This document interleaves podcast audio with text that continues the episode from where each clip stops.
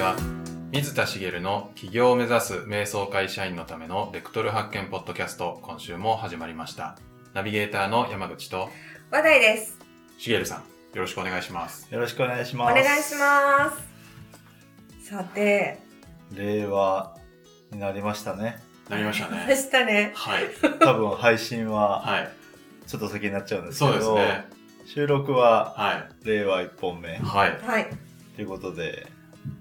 令和はいはい。どうですかどうどうですかあ、どうですか、どうですか。どうん自分は全然なんかうんテレビも見ないしはい。全然うんわかんないっすなるほ ど令和に、まあ、変わった瞬間は置いといて、は令和になるっていつ知りました多分4月1日かなに発表されたと思うんですいはい全然覚えてないですね覚えてないはい話題さんはなんか、オンタイムで知ってました。オンタイうんムテレビで見て、なんか、ちらっと、ちらっと通りすがりになるほどテレビがあった。そうなんですねうんんはいはい私もたまたま職場でやっぱりあのそういうのは追っかけないとはいいけないっていうふうに意識があるんでしょうねはあのその時はテレビがついててへえあのテレビで、えー、とオンタイムでしたですねへーうんで今回ってちょっと特殊じゃないですかあー、はまあ、そうですね本。来本来というかうん天皇陛下が崩御されていはいうんで迎えるっていうのがはい。は普通だと思うんですけど、はいまあ、普通って言っても昔は違ったんですよねいなんからしいですね昔ってなあ別にねなんか飢饉が起こったらはい縁起が悪いから変えようみたいなあ、はいそんななんかカジュアルに。とはか、いやカジュアルかどうかわかんないですけど ななのでい。結構頻繁に変わってる時もあったりとかってへーいう気がします知らないしはい明治天皇もはい。いやよく詳しく知らないですけど、はいあれって明治維新で変わってますよねはへーでも江戸時代最後って、えー、と慶応ですけど、あはい慶応から明治って天皇が変わったんですかあれ全然わかんないですけど、、はいやなんとなく明治維新ではい江戸幕府が倒れてはい慶応が終わって、明治って私言語になったのかなって今今ちょっとふふと思ったんですけど、はでそんな話はどうでもいいんですけど、はいはい昔ってどうやって言語が変わるって知ったのかなと思うふと思ったんですよおー確かに言語ってみんな知ってたんですかねそもそも知ってたのかっていうのはいやあ昔ってどんくらい昔のことをイメージされてますあのイメージしたのは別に江戸時代でも平安時代でもはい戦国時代でもいいんですけど、はい農村に住んでる農民だとしたらああ元号って知ってたんですかねいや知らないんじゃないですかね知らないですかね誰まで知ってたんですかね千代さんはなんかそこの長長老みたいな人は知ってんじゃないですか初老知ってるんですかだって昔なんかお手紙一応やり取りはしてましたよね、あーうん、あの飛脚でだいぶ時間かかりなまるすけどほど長老が知ってたとしたら、はい長老はどれぐらい先に知るんですかね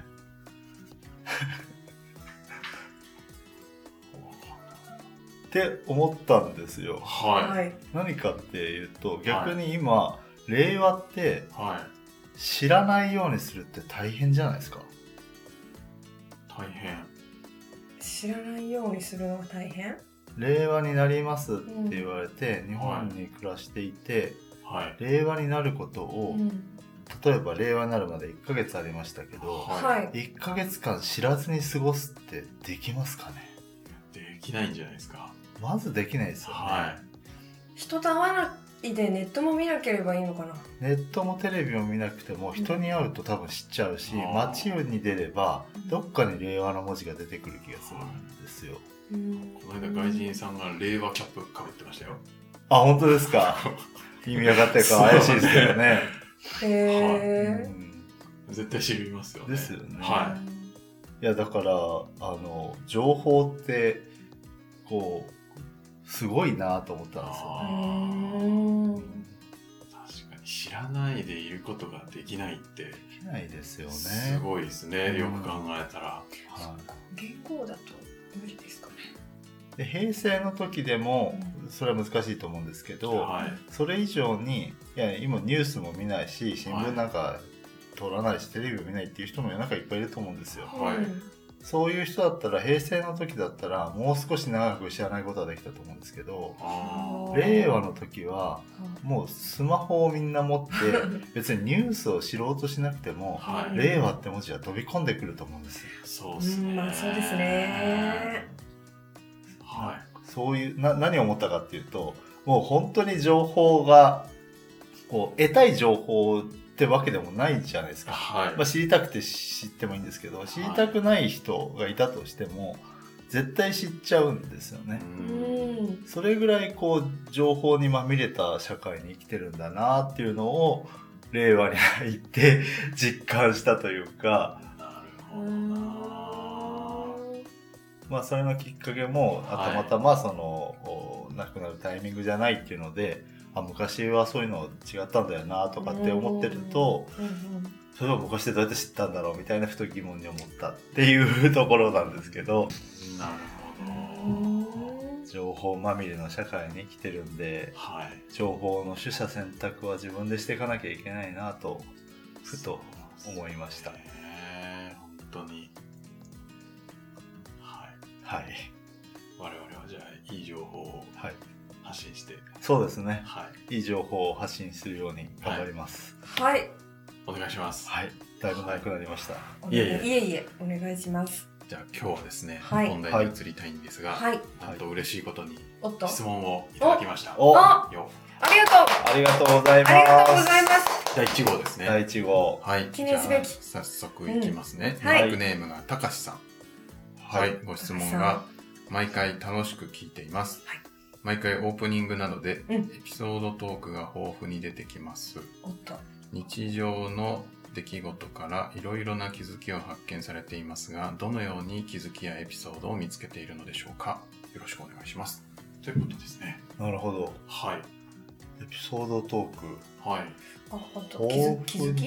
き気づきとかもうん豊富に出てきてますかね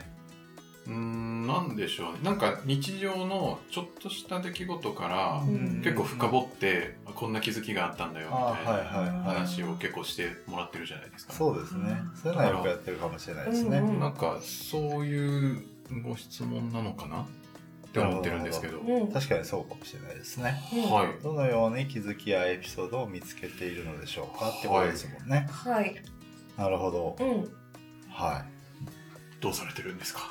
い。どうやってるんです かえどうやってんですかね。よく思うのははい別になんかその場で意識してるかっていうとそこまで意識してないよなーっていうふうに思ってます。うーんはいなんかじゃあ普通に、まあ、普通に過ごしてるんですかって変な質問ですけどそうですね。はいねでもたそだうするとあすいませんなんかやっぱ流れていっちゃうじゃないですかそうですね。で普通の人ってそんな気づきがはい。ないからこそ今回こう、うん高橋さんこれをはいうんご質問いただいたと思うんですけど、うんはい。そうでですね。はいあのーまあその場で、まあ、気づきがあることも結構あるんですけどそれはまあ、あの例えばこういうポッドキャストの配信をするとか、はい情報発信をするとかうんあとはその割とこうねあの人の心と向き合うような仕事もしてるのではいその日常から自然とこうアンテナを張れてるのかなっていうところはあるのかなとは思うんですね。うんその人の心とか、うんそういう感情の動きみたいなところに、うんってことですかえー、と自分の心の動きに自然と注意が向くってことですね。おうはい自分の心の動きはいはい例えばなんか例えばどんな感じですか、うんえっと例えば誰かに何か言われた時にはい何かこう負の感情を抱いたとしたらはい昔はそれが分からずに流れてたんですよ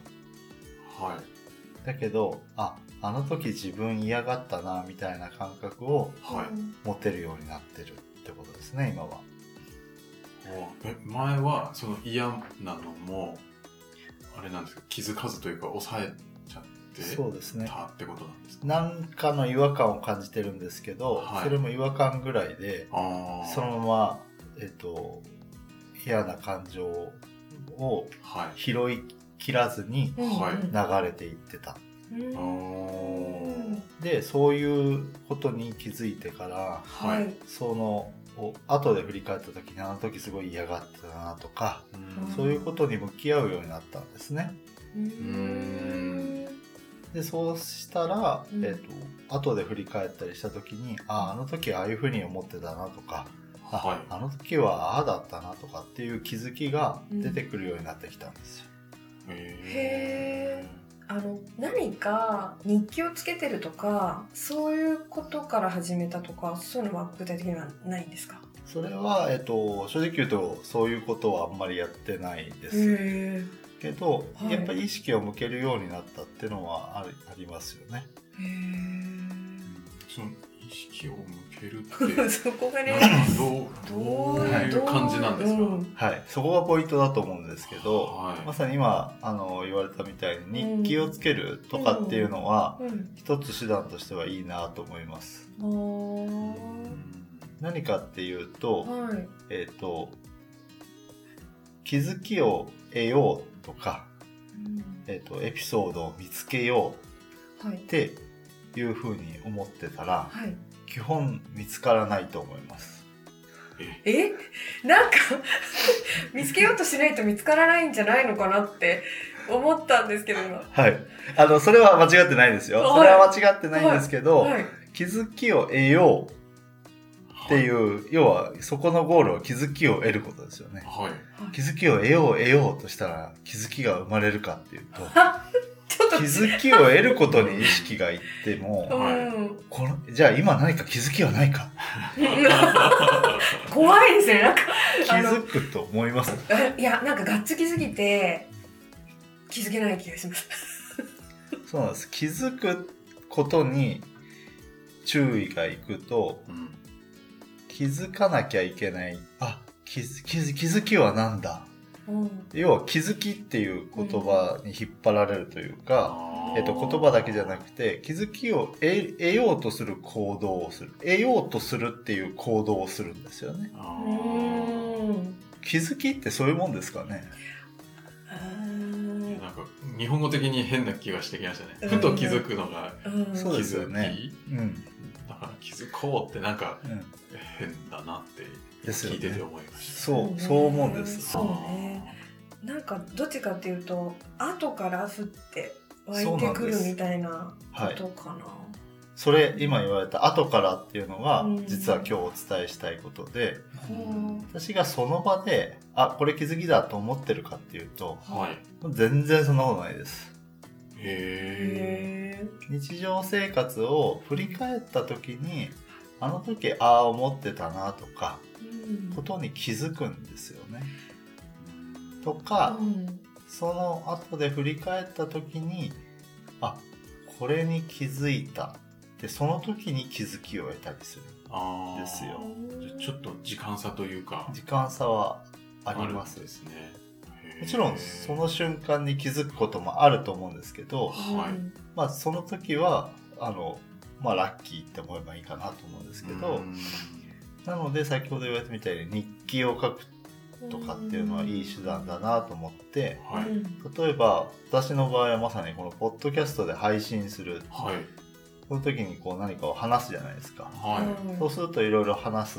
つまり自分でいろいろ振り返ってるんですよねその瞬間にへーそして言葉としてつながってるだけでいはいそれが人に気づきとして受け取られたりしているうーんんで言葉にすることで、うんまあ、文字で書くでもいいんですけど、うんうんすることではいこうどんどんその時のことと、うんこう自分の感情思考そういったものがつながってリンクをしていくっうんていうことにつながっていくのでそれが大事なんじゃないかなと思うんですよね。なる